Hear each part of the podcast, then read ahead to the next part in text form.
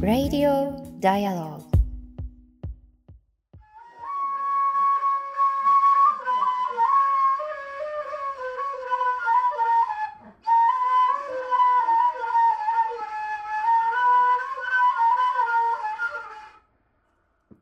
3月29日水曜日時刻は夜9時を回りました。ダイアログフォーピープルが配信しています。ラディオダイアログ。本日の MC を務めますフォトジャーナリストの安田夏樹と、そして佐藤圭です。こんばんは。こんばんは。よろしくお願いいたします。お久しぶりですね。そうなんです。はい。2週連続で、えー、プレミア配信ということになりまして、はい、ね、あの、海外取材中で、あの、収録の音声を皆さんにお届けした形でしたので、久しぶりにリアルタイムで皆さんとこうしてコミュニケーションを取りつつ、配信ができるなというところなんですけれど、おにぎりさん、オープニングがということで音楽ね、あの、聞いていただいて、これあの、友人のね、お父さんが、クルド人のお父さんがですね、笛を吹いてくれまして、その笛がね、手作りの、こう、単なるパイプに穴を開けたものなんですけれども、まあ、それをこう、悠々自適にというか、楽しげに吹いている様子をちょっと撮らせていただいてですね、冒頭に使わせていただきました。はい。ね、今日はちょっとね、そうした音声なども交えながら、いろいろな今回取材してきたことをお届けできたらなと思っています。ます。なんですがあのその前にですね皆さんに御礼をお伝えしたいことがあります、えー、海外取材に出発する前にですね私が今月今月と言いますか明日ですね、はい、明日誕生日を迎えるということが、はいえー、ありましてですね、バースデードネーションの、えー、企画を、えー、募っておりました、募集をしておりましたが、はい、えー、先ほどストレッチゴールも含めて無事に達成することができました。ありがとうございます。取材中もね、こうしてあの応援いただいていることが本当に大変背中を押してくれたというか。そうなんです。おかげさまで海外取材も無事に帰国することができました。今、遠藤豆さん、ハッピーバースデーと安田さんというふうに、えー、コメントいただきまして、はい、おめでとうございます。ますというふうにコメントくださっている皆さんもありがとうございます。ね、こうしていただいた支えをこう、さらにこう力にして、今年も、今年もといってももう3月終わってしまいますね、なんですけれども、はい、引き続き取材に力を入れていきたいと思うんですけれど、ね、ちょっとあの、私たちがしばらく日本にいない間に、うん、いろんなことが日本でもありましたね。いやそうなんですよね、はい、あれもこれも触れたかったなというようなことが、ね、あれもこれもニュースの振り返りだけでも1時間以上こう、うん、あの時間を使ってしまうぐらいのこうことなんですけれどちょっとですね昨日気になるニュースが一つ入ってきました、はい、えー、これかなりあの拡散されているニュースですので皆さんも目にされているかもしれませんが、えー、兵庫県内の県立高校で、えー、お父様のルーツがあの黒人ルーツである、えー高校生が、えー、髪型を理由にして卒業式で排除的な扱いを受けたというニュースがありました。うん、であのお父様のあの黒人であるお父様のルーツを踏まえた髪型、まあ、コーンローと呼ばれるちょっと編み込みですよね、はい、にあの整えて卒業式に出席したところあの校則の中にそれはダメな髪型だというふうにこう明文化されているものがあるわけではないんですけれども、うん、あのまあ卒業式の会場から、えー、それはこう学校にそぐわないんだというこう趣旨の意味で、えー、排除されてしまいで他の生徒がいない2階席にその生徒だけ隔離された上で、まあ、卒業式ってこう一人一人名前呼ばれたりすると思うんですけれど、はい、名前呼ばれてもこう返事をしないように念押しをされてしまったと。で、まあもう式にいる意味ないよねっていうことで、まあご両親とご本人は式の途中で帰宅をしたんですが、まあその後、卒業証書などをこう受け取るために再び学校を訪れたそうなんですよね。で、ところがまあその時にも、もう、もうトイレに行く時にもこう教師がこうついてきて、で、まあ友達なんかこう待っていても教師から校内から出てくれということをこう言われてしまったと。うんあのこれまでもその身体的な特徴をこう頭からこう否定するような対応というのは学校でさまざまな形でこう問題になってきたんですけれども、はい、やはりこうなぜこうした差別的な扱いが起きてしまうのかということですよね。で昨日ですね実はあの全国の新聞社の中でも、うん、こう例えば子ども紙面だったりあるいはこう子ども新聞をこう持っているこう新聞社のその子ども記者さんたちの、えー、サミットが開かれまして、はい、私あの、はい、パネラーとしてそこに参加してきたのでで実はこのことについてもこう話題にしたんですよね。うん、でそうするとあの子ども記者さんの一人が、えー、それってこうその子をこう排除するっていうことを決めたのは大人ですよね。うんうん大人こそこういう問題学ばなきゃいけないんじゃないですかっていうことを言われて、いや、その通り。いや本当その通りですね、うん、と。であの子どもサミットの子ども新聞サミットの中ではですねあのいくつかのこうパートに分かれて子どもたちがこうテーマごとに、えー、取材をしてそれを発表するというこう時間があったんですけれど、はい、そのうちの一つが理想の学校というテーマだったんですよね。うん、でそのまあ学校のこう校則がどういうふうに作られてどういう問題があるのかっていうことをこう調べてきたこう子どもたち子ども記者さんたちもいてであのただ単にこう大人にこう押し付けられたこうルールに従うんではなくって子ども自身が提言をしてこれ問題ですよね、変えていきましょうっていうことでえ学校環境をこう整えていったというこう事例もこう紹介をしてくれたんですよね。なのでうんやっぱりこう学校って、うん何かこうルールはルールだからっていうふうにこう思考停止をしたりですとか、こう単に何かにこうはい従ってればいいんでしょっていうことを身につける場ではなくって、こう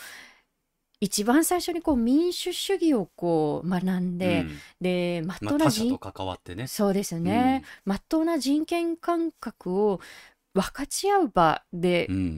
あるべきなんじゃないかなというふうにこう子どもたちのこう発表なんかを考えていてあの聞いていて思ったところでした。でこういうこう学校のこう校則の問題だったりですとか明文化されていないけれどなんとなく共有されてしまっているこうルールはルールだからっていうことだったりですとか、うん、あのそれでこうその思考停止の中でやはりこう起きてしまう差別の問題だったりですとか、うん、まあ、そういうこともねこのレディオダイアログの中で取り組んでい。けたらと思いますよね。はい。はい、いやこれまだあるんだと思ってしまったのが第一印象だったんですね。まあ、2ブロックの件であったり、それまでにも、ね、まあ、様々なこの皇族、この論理なき正しさというものに対してこう無批判になってしまうということはどういうことなのかということってこれまでも再三にわたりこう話題にはなってきたと思うんですけれども、まあ、これが目についてしまうと、まあ、権力が言うからルールを決めてる人が言うから正しいというものは正しいでいいじゃないかと。そういう思考が身についてしまわないかという危険性がありますよね。ね今ツイッターであの大山誠さんも、えー、私が学生の頃だったら身の回りの大人がそういう態度を取った場合それが正しいんだと思ってしまうかもしれない思ってしまったかもしれないなって思いますということで、うん、まさにそれだけやっぱりこう大人の言動って重いということなんですよね。でこうしたあの学校の中から考えるこう、まあ、人権だったりこう民主主義の問題も含めて私たちも取り組んでいけたらなと思います。はいさああの今日はですね、えー、私たちがこの2週間ほど続けてきた、えー、現地取材イラクシリアの取材報告を行っていきたいと思うんですが、はい、えー、その前に気になるニュースを一つピックアップしていきたいと思います。ね、この23週間をこう振り返って日本の中でもこう取り組みたい問題がたくさんあるんですけれども、はい、えー、私たちがこう今回、えー、触れたいのが昨年の難民認定者数が入管庁から発表されたということで、うん、このことについて掘り下げていきたいと思います。はいあの先週3月24日に入管庁から、えー、2022年昨年1年間の難民認定数が公表されています。で認定数は過去最多。えー、この過去最多ということが実態どうなのかっていうことをこの後また触れていきたいと思うんですが、まあ、数字としては過去最多の202人が認定されましたということなんですがただ一方であの詳細をこう見ていくと一次審査だったり審査請求だったりさまざまなこう審査のこうプロセスを合計すると不認定になっている人たちが1万人以上います。でさらにこの202人って認定された人たちどういう人たちなのっていうことをこう見ていくと、えー、実はこの202人のうち大半がアフガニスタンの出身の方ではい、でなおかつその認定されたアフガニスタン出身の方の多くは、ええー、2021年8月カブールが陥落しましたよね、うん、でその時にその後にですね日本に退避することがかろうじてできた元日本大使館の職員あるいはその家族ということです。でその日本大使館の、えー、元日本大使館の職員だったりそのご家族が日本に退避してきてからも実はすぐに迅速にあの難民認定をこうしたということではないんですよね。いろんな国会のこう質問などから実態が分かってきているんですけれども。で日本に退避してきたはいいけれども、えー、難民認定難民申請についての情報共有を十分にせずなおかつ日本に定着をしていくための支援も受けられず。でどんどんこう目先の問題が退避してきた人たちにこう迫ってってくるわけですよね。これから日本政府とのこう契約が切れた後に、え、家賃どうしよう、仕事探しどうしよう、うん、え、でも日本語できないしっていう風になっていった時に、いや、もうこれ帰るしかないなっていう風にこう思ってしまう、うん、そういう状況に追い込まれてしまったり、しますよね。まあ選択肢は提示できてなかったわけですからね、うん、他の。そうなんですよね。なので日本政府はうん、あくまでも自発的な帰国としてるんですけれども実は相当数の人たちがアフガニスタンに帰国をしてしまったということも明らかになっています。うん、これ本当にこう自発的と言えるんですか？それしか選択肢がない状態にこう追い込んでいないですかっていうことはこれまっとなこう検証が必要なポイントなんですよね。うん、でなんとかかろうじてこう帰国せずに日本にとどまっ、えー、アフガニスタン出身の元日本大使館の職員だったり、まあ、そのご家族が、まあ、難民認定を受けることができたと。でそれが大半の認定者数をこう占めていますということなんですよね。うん、なのでまあ結論から言うとこう端的に言うとこういう特殊な事情を踏まえていくと結局その前の年2021年の難民認定率0.7%っていうものすごく低い数字でしたけれど、うんうん、それと実態はほぼ変わりません、うん、進歩がないんですよね。で例えばそのねクーデターの後にミャンマーでは市民へのこう弾圧が続いているわけですけれどもミャンマーの出身の方々も26人しか認定されてないんですよ、うん、去年。で裁判で勝訴したトルコ出身のクルド人が1人認定をされたということもありましたけれど、うん、まあ、つまりこう難民鎖国状態いわゆる難民鎖国状態は変わっていなくて、はい、だからこそ命の危険から逃れてきた人たちは、まあ、何度も何度もこう申請をせざるを得ない状況が変わっていない、うん、で変わっていないにもかかわらず、まあ、日本政府は今入管法を変えようとしていて3度以上難民申請をしている人たちはもう強制送還の対象にしますからっていうこう内容を含めての法案がこれから審議されようとしている。うん。どんだけ排他的なまあこれいろんなところで言ってますけれどこれも端的に言って国家による差別の法制化であって、うん、もうおよそ民主国家の行いではないと私は思っています。であのこれ難民認定者数があの発表された日と同じ日にですね入管庁がこんな発表をしているんですね。はい、えー、難民該当制の手引きというものを、うん、えー、初めて策定しましたというこう発表がありまして。すごい発表だと思うといやいやいやいやいやいやいやいやっていう。初めてなんだびっくりですよ、もうなんか日本が難民条約に加入したの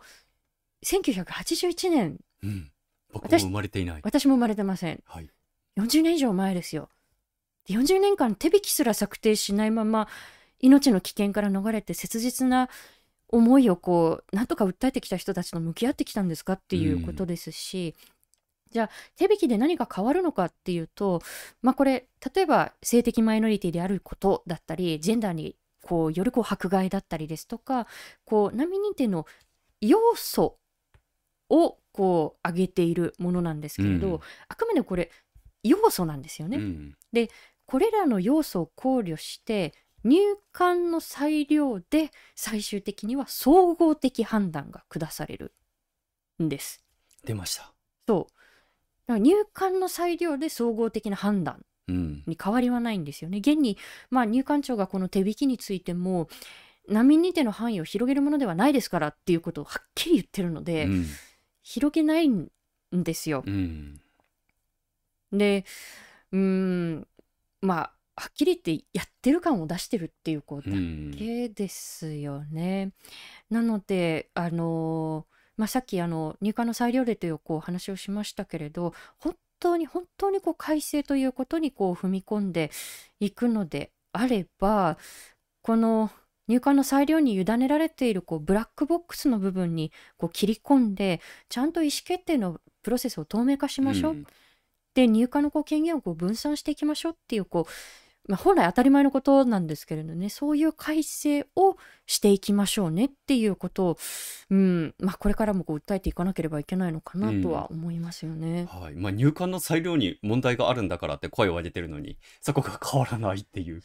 表面的なところをまあ繕ってこう過去最多みたいなこう形容詞をつけて、まあ、あのこれはメディアの側の発信の仕方にも非常にあの関わってくることだと思いますけれども、うん、なんとなく前に進んでいるような改正しているような国際基準にのっとってるような表現っていうのをやはり使ってくるなっていうのは感じますね。いやそうなんですよね。だからやっぱりあの後でまたジャーナリズムのお話も少ししたいと思っているんですけれど、はい、うんなんかそういうこう権力側のこう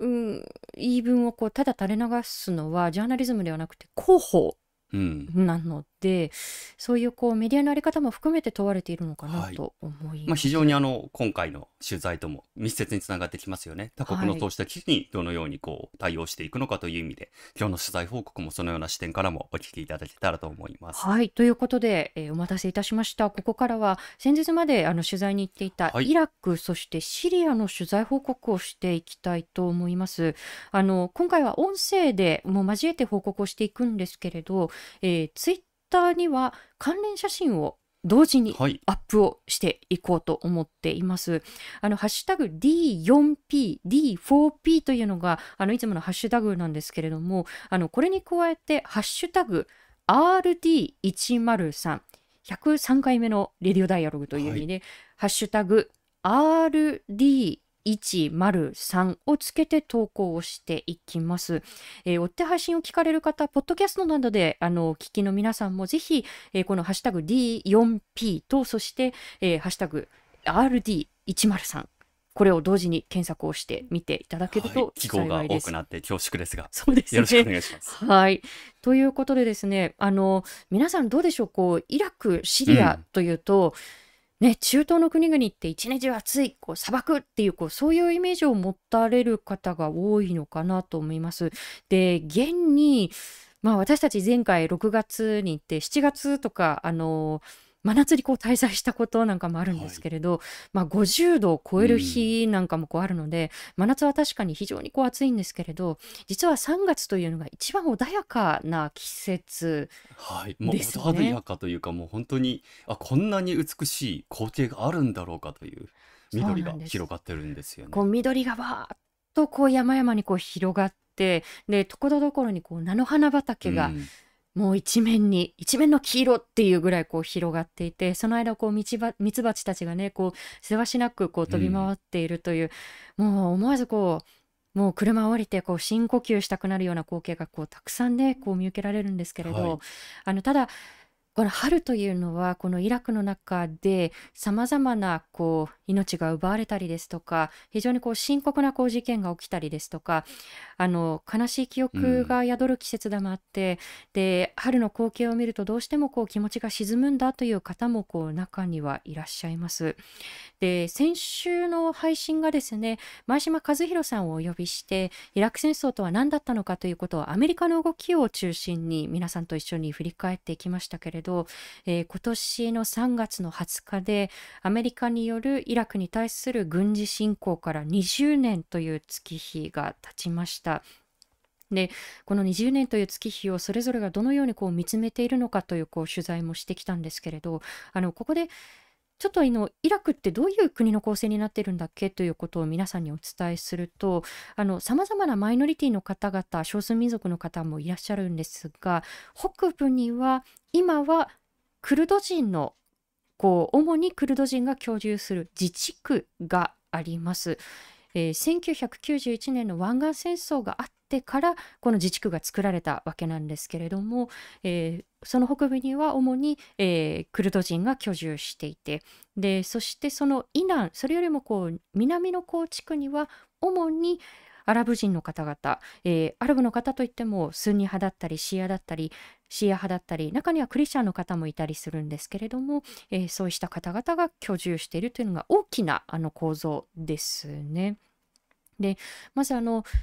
クルド自治区の中で、えー、取材してきたことを皆さんにお伝えしようと思うんですけれども、えー、当時7歳だった今は看護師を務めているラガズさんという方に、えー、お話を伺いました、うん、でまだまだその当時は7歳だったということもあって国内外のこうあの情勢をこう全部理解するにはこう幼すぎたんだということをご本人もおっしゃっていたんですけれどただ周りの大人たちが、まあ、このアメリカによるこう軍事侵攻にこう非常にこう怯えていたということは覚えているそうなんですよね。うん、で何に周りのクルドのクルドの大人たちが怯えていたかというとアメリカによるこう武力行使ではなくてこうそれを受けたサダム・フセイン政権が自分たちクルド人に対してこう何かこう報復攻撃のようなものを仕掛けてくるんではないか、うん、現にそのサダム・フセイン政権下で少数民族であるこうクルド人というのはさまざまな形でこう迫害だったりこう弾圧を受けてきたんですよね。そんな背景もあって実は、えー、クルド人の部隊というのは、はい、えー、米軍側について、うんイラク軍と構成をしていくという、はい、ちょっとごめんなさいね複雑なあの動きがあるんですけれどなのでそのサダム・フセイン政権がまた自分たちにこう過去にあったように化学兵器を使ってくるんじゃないかこう毒ガスをこう使ってくるんじゃないかということで非常にこう怯えていたし、うん、軍事侵攻前はクルドのメディアが毒ガスに気をつけてくださいってガスマスクを購入してくださいねっていうことを盛んに呼びかけていたということでした。ただクルド人をこう迫害してきたサダム・フセイン政権が倒れたということで周りの大人たちはこうほっとしたりこう喜んだり一時していったそうです。あのただラガツさんのご家族はそうした喜びもつかの間に、えー、お父様がこうイラク軍との交戦の中で亡くなられていくんですよね、はい、兵士だったということで。はい、でそこからこうお父さんが亡くなったということをどうしてもこう受け入れきれずに、うん、毎日毎日お父さんのこう靴をこうピカピカに磨いて、うん、いつ帰ってくるかな帰ってきてっていうことをこう心の中で呼びかけていたそうです。でお母さんもこう来る日も来る日もこう泣きながらこう暮らしていたそうなんですがある時お母さんがこう泣くのをやめてで中津さんにこういうふうにこう呼びかけたそうなんですよね。あなたたちのこう時代というのはこれからは武器ではなくてでペンによってつまりこう勉学ですよね、うん、そのペンによって社会を救いなさいということをこうお母さんがこう呼びかけて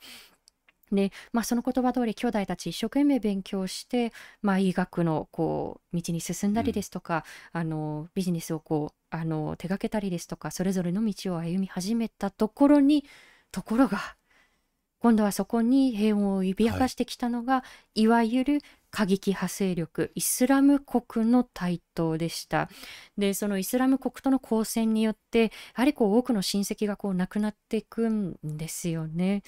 あのイラクで暮らす多くの人たちがそうであるように何重ものこう戦闘で何重ものこう避難生活や、うん、あのまあ、傷を負っていく人たちというのがこう無数にこの国にはいます。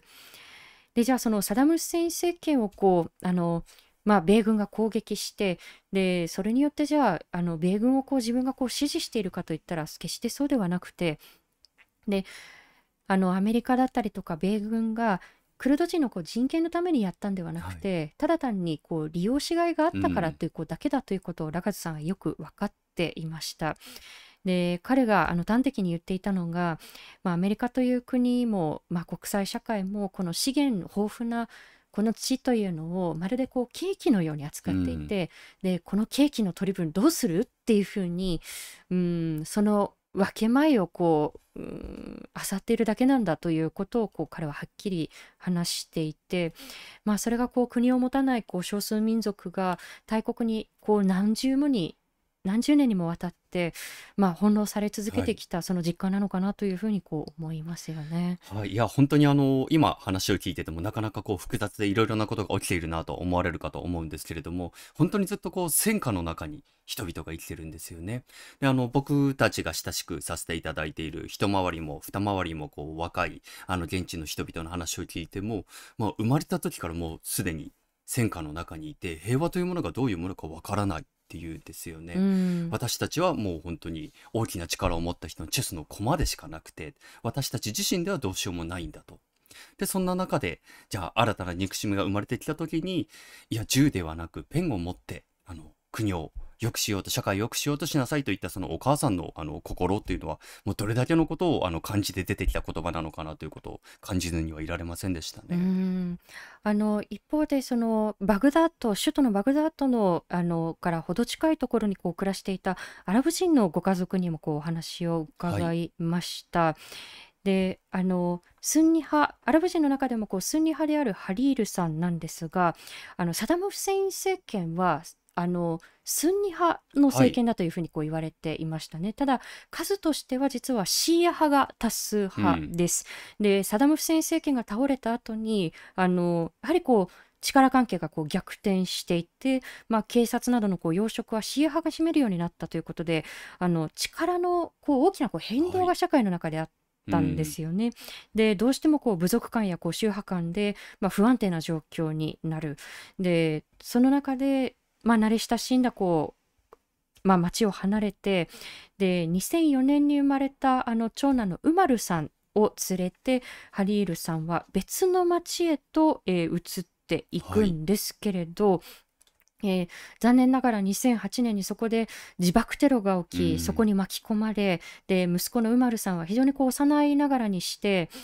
あの片足を失い、はい、今でもその、まあ、顔だったりですか腕にこう傷が残っているんですよね。で自爆テロだけでも非常にこう脅威なんですけれどもその後さらにこの町にいわゆる過激派勢力であるイスラム国が攻めてきて命からがら、えー、クルド地区へ、うん、北へ北へとこう逃れてきたというご家族でした。でこういうこう学齢期にですね何十ものこう避難生活を強いられるでなおかつこう体が不自由であることによって遠くの学校にはこう通えなかったこう、うまるさんは、えー、残念ながらこう教育の機会を逸してきてしまって、で今もこう、まあ、身体的な問題や教育を受けられなかったということで、まあ、ポツンと家の中でこう過ごしているという状況がありました。はいまたその四肢を失うというあのそうした怪我に際してですね例えば義足をつけるという、まあ、そこにこう支援があったとしても例えばこの今回の男性うまるさんの場合はもう半年に一度成長に合わせて義足を取り替えなければいけないということでした、うん、でそこに国際支援団体があの入ってあのサポートはしていたんですけれども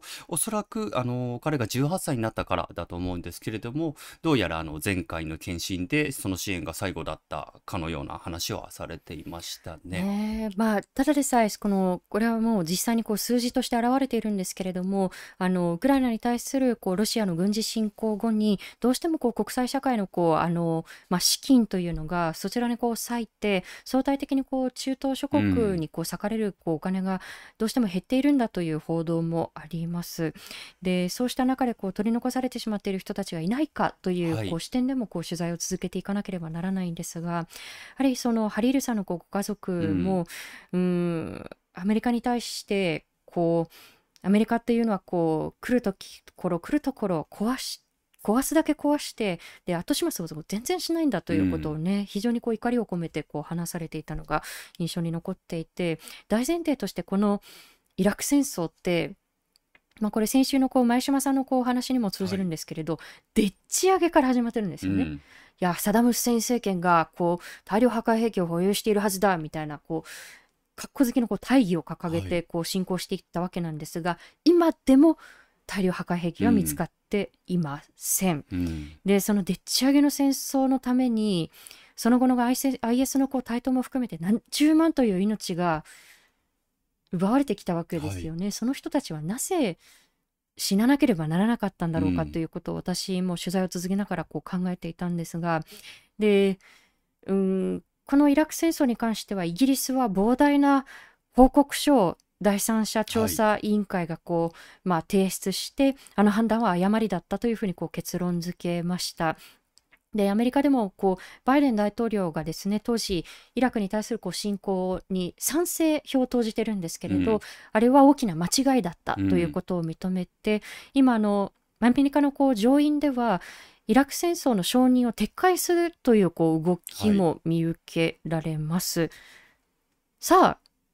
日本は、うん。あの時あれだけ盛んに喧伝し追随した日本はそうなんですよ。このイラク戦争をどのように振り返るのか、ね当時小泉政権でしたけれども皆さん覚えていらっしゃるでしょうか？真っ先にアメリカのこう軍事侵攻を支持して、うん、まあ、その後復興という名のもとに、えー、自衛隊をイラクにこう派遣しましたね。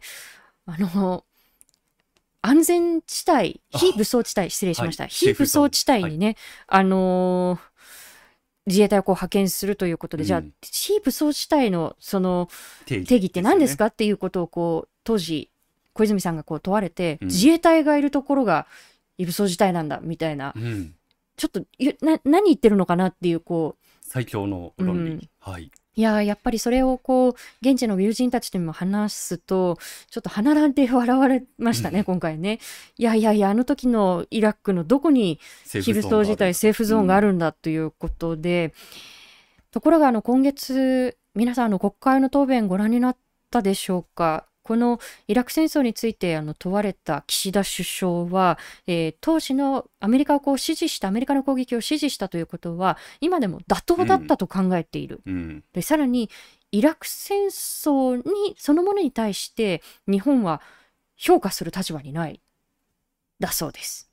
そうなんでしょうか。そうなんでしょうかそうなんでしょうか。うんまあ、かつあの当時の見解であのこのイラク戦争に追随したことを、まあ、あの間違ってないって言ったのはまあ当然として、まあ、全然当然ではないんですけれども少なくともアメリカとのこう関係をより密接にしたというようなこうメリットがあったというような答弁もあったと記憶してるんですよね。でもそれってあの考えて言うとアメリカとより密接に仲良くなれるのであれば他国で人を殺しても構わないっていうことと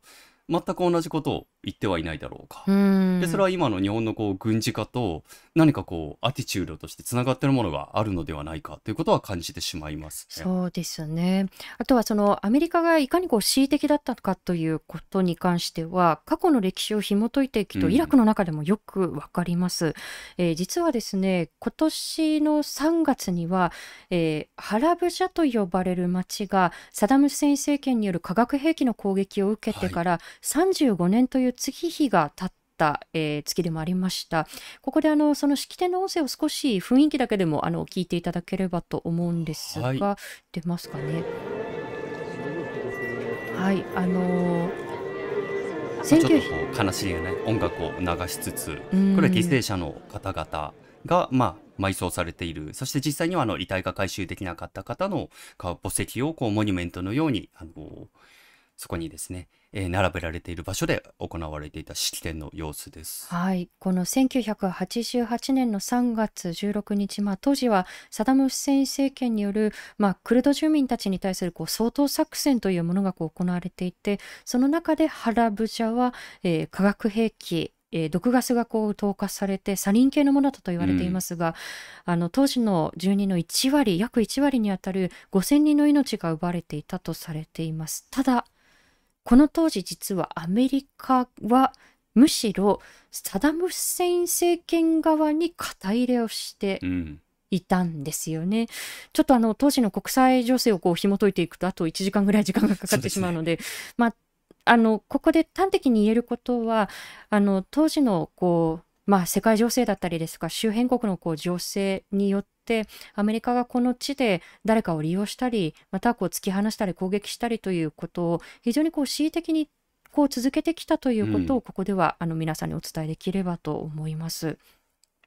さああのそうした非常にこう厳しいあの状況に置かれてきたこうイラクの中で、えー、独立メディアを運営してきた、えー、一人のジャーナリストの方と出会いました、はい、非常に私たちにとってもこう大きな出会いだったんですけれども、うん、アソス・ハルディさんという、えー、アウェーなというこう独立メディアをこう運営してきていた方で、アウェーナというのは鏡という意味です。なので真実を映すというこう意味ですね。うん、それこそアソスさんがこう生きてきたサダム・フセイン政権時代というのは、こう政権のこう気に食わないものをこう書いたらもう公主刑というようなこう時代に始まり。言論の自由どころじゃないですか、ね、うん、そんなものは存在しないと。うん、でその後こう北部にこうクルド自治区が作られてもなお、まあ、各メディアはこう多かれ少なかれ、まあ、政党のこう支配下にあったり影響を受けていたりということで、うん、これでは真のジャーナリズムがこうあの実現できないんではないかということで、えー、このアウェーナのこう前身にあるようななるようなこうメディアを立ち上げるんですけれども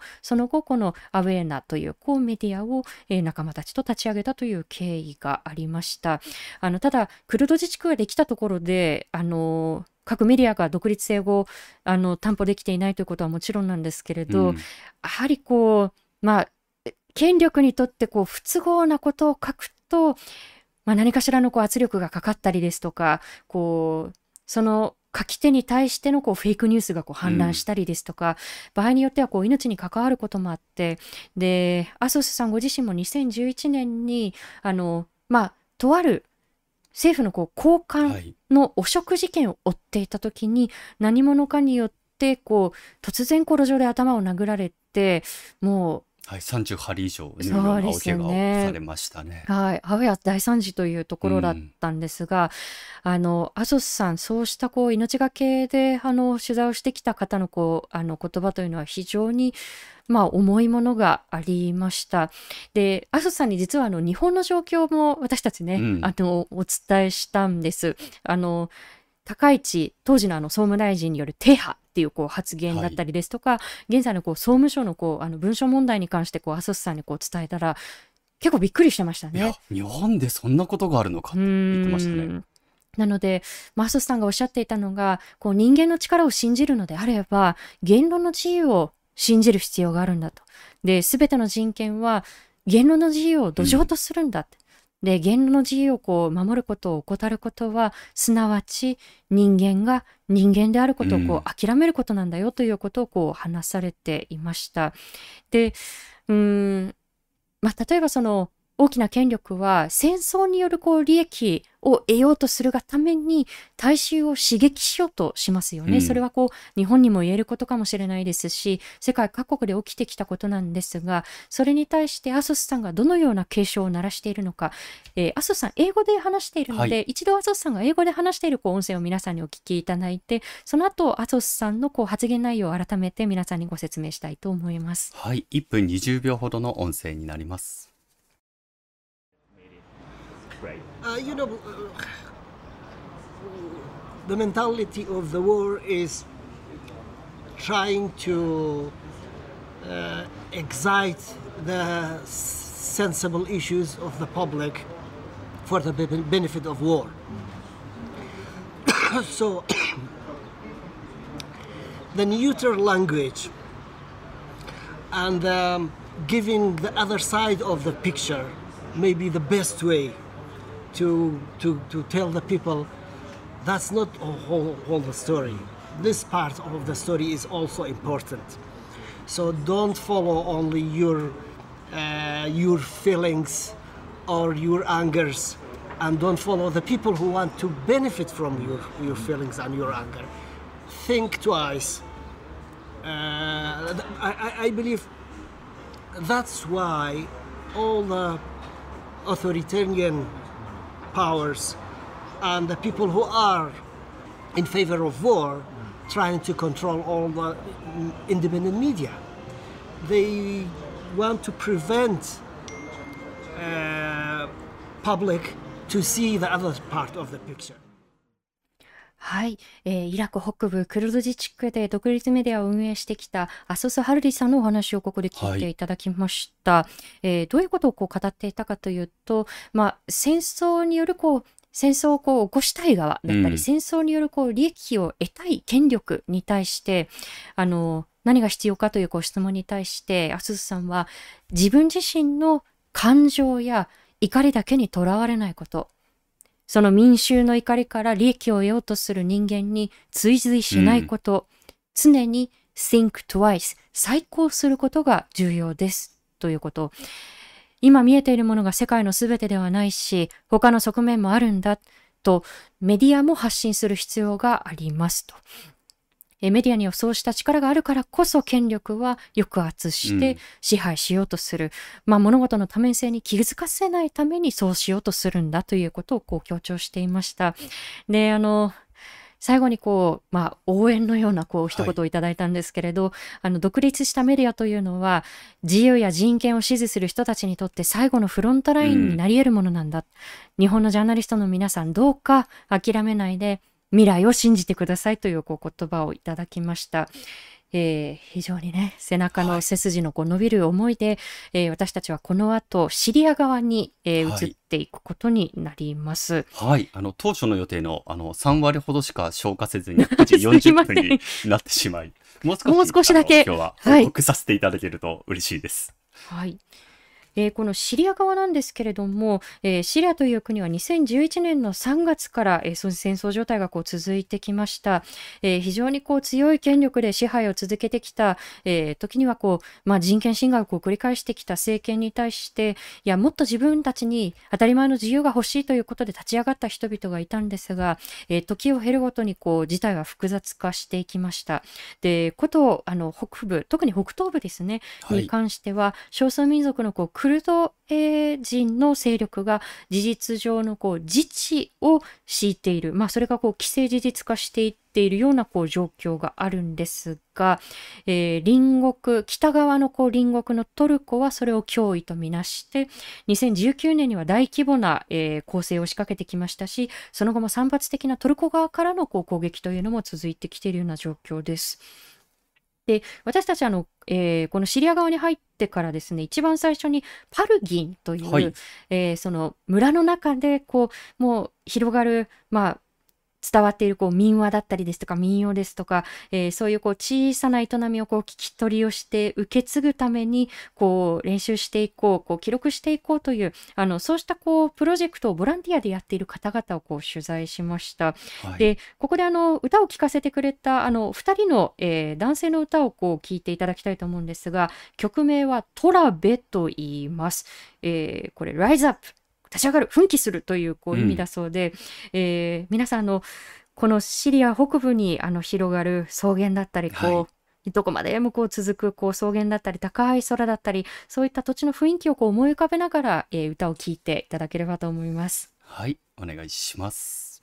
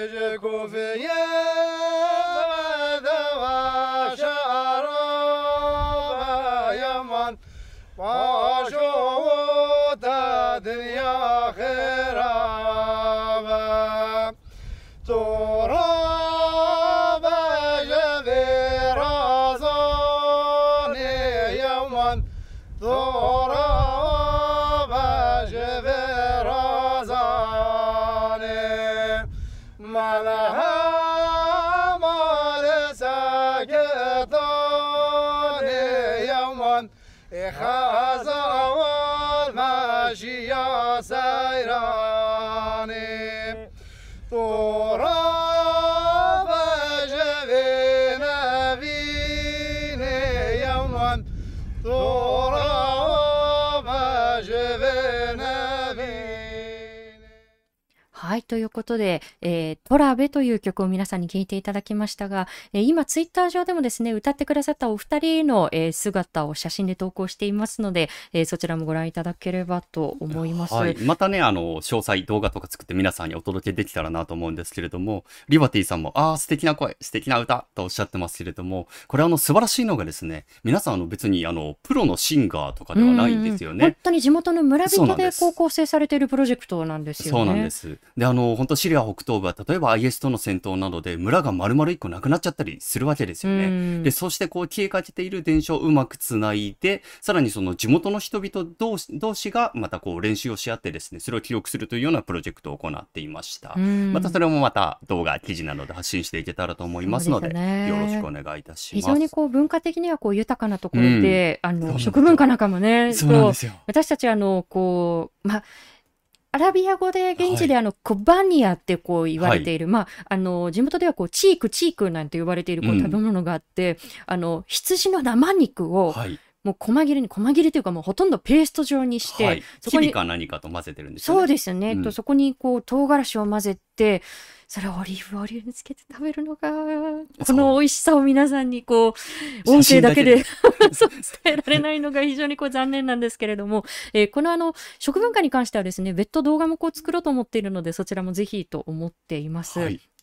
さあ、あの、一方でですね、私たちが、うん、あの、今回目指した場所、コバニという、こう、町なんですが、えー、これは、あの、通称名で、えー、シリアの政府はアインアラブと呼んでいる、こう、町になります。えー、シリアの、こう、あの、地図を、こう、皆さん、なんとなく、こう、思い浮かべていただいて、北側には、こう、トルコがあるんですけれど、うん、えその、トルコと国境を接している中でもちょうど真ん中にぐらいにこう位置しているこう町ですね、はい、ユーフラテス川のほとりぐらいっていう感じですね。チグリスとユーフラテスの間のユーフラテス川のギリギリのあたりです。はいここあの2014年15年には非常にこう激しい IS との、いわゆる過激派勢力であるイスラム国との戦闘に見舞われましたし、その後もこう隣国トルコからこう散発的なあの攻撃を受けたりしていますし、何せこう、そうしたことも重なって経済が疲弊していて、はい、電気非常に不安定でしたね。もうついたり消えたり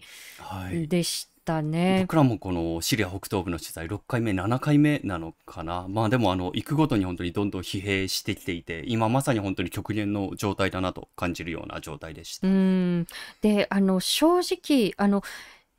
2月の6日に起きたこう地震の震源地からは100キロほどこう離れているこう場所ではあるんですけれど、うん、それでもこう全壊だったりこう半壊のこう建物なんかもあってただやっぱりこう街を歩いていても正直どれが戦争で壊された建物でどれが地震の被害なのかっていうことを歩いてるだけだと見分けつかないんですよ。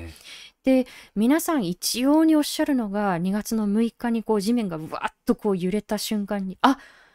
空爆だ、うん、あるいはもう砲撃だ。戦争始まったっていうふうにこう思ったっていう、ね、そう。思わざるを得ないほどに、もう本当にこの数年間、まあ、ずっとですけれども本当2011年以降ずっとそのような状況で。そうであの全壊した4階建てのこうアパートがですねまさにあの皆さん YouTube であのご覧くださっている方はサムネイルにあのさせてもらっているこの写真がそれに当たるんですけれども、うん、これ実は入居を待っていたあの新しい建物だったんですよね。で新しい建物なんでこう壊れちゃったんだろうかということをこれあのデザインにも携わったあの建築技師のバスリーンシェフ・バルカルさんにこうお話を聞いたんですけれど、はい、おそらく今経済が非常にこう疲弊している状態なのでうんコンクリートだったりですとか、うん、あるいはその鉄筋というものを、まあ、少しでもこうう資金をこうそこにかかるお金を減らそうとして、うん、まあ、ずさんなものを使ってしまったんではないかそれが原因なんではないかというふうにこう分析をされていました。であの先ほど皆さんにお伝えした通りこのコバニという町は特にその2014年15年あのイスラム国との非常に激しい戦闘に見舞われた場所ででその戦闘によってぐちゃぐちゃになったこう一角というのが遺構として残されています。はい、でそこにあの遺構というのはこう居住区ではないんですけれどそこに暮らしている人たちがいたんまあ、とてもあの暮らせないぐらいに本当にボロボロに破壊されている場所なんですけどね、うん、本当にあの戦争の傷跡を残そうということであえて崩れかけの建物を残していた区画に住まざるを得ない人たちがいるんですよね。つまりは貧困層がそこにこう暮らしているんですよね。うん、えー、アギド・アフマドさんというこう33歳のこうお父様があのそこでお話を聞かせてくださったんですけれどやはりこうアギドさんもこう揺れが起きた時にあ空爆だっていうふうにこう瞬間的にこう思ったそうなんですよね。でその日は寒い朝で雨も降っていてでもやっぱりこう外でしのぐしかなくってであの戦争であのボロボロにされこった建物なのでもう見るからにこう脆弱なんですよね。うん、でやはりこうここに暮らし続けることが非常にこう怖くはないですかっていうことをこう尋ねてもじゃあ他にどこに行けって言うんだ、うん、他に暮らす場所なんじゃなんかないじゃないか。ここに暮らすしかないじゃないかということをこうおっしゃっていてやはりこうより経済的にもこう厳しい立場にある人たちが、まあ、より安全性の低い場所に追いやられてしまっているというこう現状がありました。一方で私たちがあの滞在中にですね3月の21日が実はあのクルドの新年、お正月に当たるんですよね。はい、ちょうど春分の日ですかね。あ、ね、の天文の動きとしては、おそらくこう昼の時間と夜の時間がちょうど真ん中ぐらいになる日が、クルドの中では新年として祝われるということですね。うん、あのなので3月の20日がこう大晦日にあたるので、はい、街中でタイヤ燃やしてましたね。そう、あの、火をですね、あの、非常にこう、崇めるというか、神聖なものとして、あの、新年に掲げるんですけれども、ねはい、その火の焚き方がですね、小判に何せあの、本当にもう物がないんですよ。燃やすための灯油とかもないので、タイヤをとにかく燃やすんですね。で、あの、そのもう、煙で、街がもう前が見えないぐらいの真っ暗になるような。次の日鼻水が黒かったです。なんか変な話をして申し訳ないんですけれど。で、あの、このネウロズのこう当日はですね、郊外のこう、まあ、山だったりですとか、こう森だったりですとか、そういったこう大自然の中でピクニックをするのが恒例で、なんとなくここでちょっと音声聞いていただきましょうか。はい、ちょっと後ろにでは流しつつですが、この賑やかな、はい、ね、お祝いをしてますっていうところがなんとなく皆さんに伝わるでしょうか。あのただこのネウロズというのも昔からこうしてあののびのびとこうお祝いできたわけではなくうん。まあ、その時々によってこう少数民族としてクルドの人たちはこういろんなこう抑圧を受けてきたんですよね。で年配のこう村のおばあさんにこうお話なんかをこう聞くと昔はこう外でネウロズをこうあのこの新年をクルド人のこう新年を祝うということができなかったので、え、クルド人同士がこうこっそりとこう家に集まってこっそりとこう歌を歌って、えー、その声がこう外に漏れないようにっていうふうに窓に毛布を張ってお祝いしたのよっていうことをこうしみじみとねあの語っていらっしゃいましたよね。はい、あこの今のこう光景というのは決して当たり前ではないんだなということをこう痛感したあの旅でもあったかなと思います。あの確かにこの IS とのこう戦闘というのは一時期ほどのこう大規模なものではないんですがそれでもこう隣国のこうトルコからいつまたあの攻勢があるのかというところもありますし、ね、戦争それから地震、はい、でこの一帯は実はその後こう水害にもねこう、ね、大雨にこうこう見舞われてテントがこう浸水してしまったりということもあって。もうさまざまなこう支援ニーズがあの生まれているわけなんですけれどもあのこの地をこう取材していて本当にこうよく聞くのがやはりこうウクライナに対する軍事侵攻が始まってから、はい、あの国際団体だったりですとかこう国連だったりこう、まあ N、いろんなこう NGO がそちらが最優先だということでこうあの去っていってしまったんだということはたびたびね今回の取材の中でも耳にしてきましたよね。はい、あのそうしたこともあって昨昨年のあの取材の中で国内避難民キャンプの中で一人のお父さんがこう語りかけた言葉でしたけれどなぜ私たちのこう置かれている状況というのは、うん、ウクライナほど世界の関心を集めないんでしょうか、うん、私たちの目の色や肌の色が違うからですか私たちが信じているこう宗教が異なるからなんでしょうかっていうことをこう投げかけられたことがありました。もちろんそのウクライナで、えー、避難生活を送っている人たちをこう支え続けるということも不可欠ではあるんですけれども同時にこの眼差しの格差というものをどのように埋めていくのかということを念頭に置いて、うん、私たちも取材をね続けていきたいなというふうには思いますよね。はい、そしてあのやはりこうニュースっていうものはですね今起きている新しく起きたことっていうのに非常にこうスポットが当たるわけですけれども、まあ、シリアであのこのような状況が向上化してきてなかなかこうニュースにこう取り上げられなくなっていますけれども戦争が終わったわけではないんですよね。混乱状態のまま硬直しているという状態がまさにあの言えてみようかなとは思うんですけけれども例えば僕たちがあの滞在中でもあのシリアでアメリカの基地があの実際にあの東部にはあるわけですけれども、うん、アメリカの、まあ、基地あの基地関係者の方が、まあ、イランのあの兵士またあのこの軍隊もですねシリアの各地に配備されてるんですけれどものドローンにより攻撃を受けて、えー、アメリカの請負業者の方が1人死亡したほかあの関係者の方も、えー、5人を含む、えー、6名が負傷したということなんですけれどもそれを受けた翌3月24日にアメリカはその報復攻撃として新イラン戦闘員11人を殺害してるんですね。で、その数時間後には。複雑だと思うんですけれど、はい、イラン側は今のシリアの政権側についてるということもあって、これちょっと図解しないとこう何が何だかっていうこう感じぐらいですよね、はい、ただ実際にアメリカが空爆を行っていて実際にあのバイデン大統領もそれに対してのこう説明を求められるという状況にもなっていて実際に戦争が起きてるんですよね。そこで起きてる戦争というのは果たしてあの先ほどのイラク戦争のように検証する資格はないいや検証する立場にないと言えるようなものなのか、もしかしたらこの国際社会の中で日本に求められている役割はないのかということは、やはり真摯に考えていかなければいけないのかなと思いますね。うん、ただあのこのシリアの構造で見誤っては、誤ってはいけないのが、あの、アメリカの動きにこう注目するということはもちろん大事なことではありますし、深刻なことであることに間違いはないんですけれど、やはりこう大きな構造の問題として、そのシリアの政権側に対するこう、人々のこう弾圧だったり、まあ、その背景にいるこう背後にいるロシアだったりですとかあるいはそのこう、まあ、イランもこうそこにこう加わっていたりするんですけれどあのそうした弾圧がまずあるあった今もそれがこう続いているということはこう念頭においてこうこのシリア情勢ってこう理解をしていく必要があるのかなと思います。ねこう時を経るごとに非常にこう複雑ではあるんですけれどあの複雑だからというふうにこう目を離しているとそれはやはりこう権力者をこう利することになっていきますので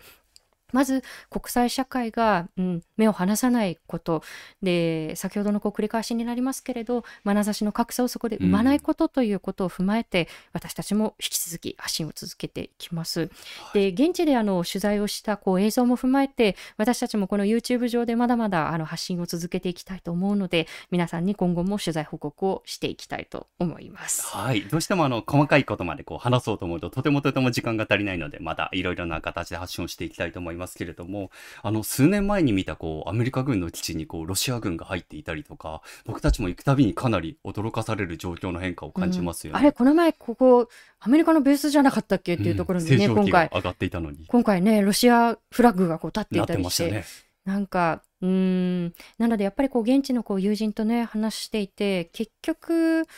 各国が、あの、ほら、俺たちここでこんなに力があるんだぞっていうふうに、なんかこう、テレビゲームでもしてる感覚でこの地位を見てるんじゃないかっていうことを非常にこう、冷めたあの目で、あの、現地の友人がこう見ていたのが、あの、印象に残っていますね。あの、そうしたことも含めて、ごめんなさいね。なんかちょっとなかなかこう、まとめられなくて申し訳ないんですけれども、あの、発信を続けていきたいと思います。さあ、今日の放送をもう一度聞きたい方、Dialogue for People の YouTube チャンネルにアーカイブをしていきます。えー、今後の放送のお知らせもいたしますので、チャンネル登録よろしくお願いいたします。えー、今日の放送は Spotify、Apple Podcast、Google Podcast、Amazon Music Podcast でも聞くことができます。えー、そしてこのレディオダイアログはサポーターの方々のご寄付で支えていただいております、えー、私たちもこの取材もしっかりなんですけれどもよろしければこのダイアログフォーピープルのワンタイムサポーターやマンスリーサポーターへのご登録もよろしくお願いいたします。はい。そしてえー、あと数時間。もう数時間ですね。はい。そうなんです。はい。あと2時間で、実は安田夏樹さん生誕祭ということで、誕生日になりますね。はい。バースデードネーションを今回展開させていただいておりましたが、はい、今日放送が始まる前にストレッチゴール到達できましたが、ありがとうございます。まだまだもうしばらくだけバースデードネーションを続けておりますので、ぜひぜひ皆さんそちらもご覧いただけましたら幸いです。はい。えー、そして来週3月29日、あ、違う。3月29日じゃない。来週の水曜日は何日ですか、はい5日 ごめんなさい。僕の台本が間違ってまし4月の5日ですね。失礼いたしました。来週4月の5日水曜日の放送なんですけれども、北海道放送報道部山崎裕二さんをゲストに、統一地方選で考えるヤジと民主主義、と題してお送りしたいと思います。えー、皆さんあの、もしかするとあの書籍にもなっているのであのご覧になった方もいらっしゃるかもしれないんですけれども、えー、北海道ではですね、えー、安倍首相が演説に来た時に安倍やめろというふうにこう、うん、あの地声でねメガホンとかじゃなくて地声で、えー、いわゆるヤジを飛ばした方がその場から排除されてしまったということがありまして、で、訴訟にもなっているんですけれども、えー、裁判では、えー、原告側、つまりその排除された側が勝訴をしています。はい、えー、ところが安倍首相のこう、銃撃事件があのあってからですね、あの裁判があったから、こう、警備がこう手薄になっていたかのような言説が、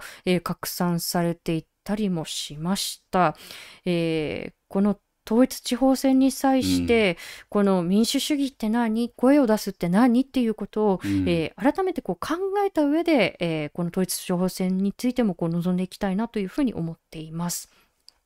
ということで、このレディオダイアログ、来週のまたこの時間21時にお会いしましょう。えー、今回のお相手は、フォトジャーナリストの安田夏樹と佐藤慶でした。ありがとうございました。おやすみなさい。ご視聴ありがとうございました。チャンネル登録やご評価をいただけますと幸いです。また、このチャンネルは皆様のご寄付に支えられております。ご支援、ご協力、よろしくお願いいたします。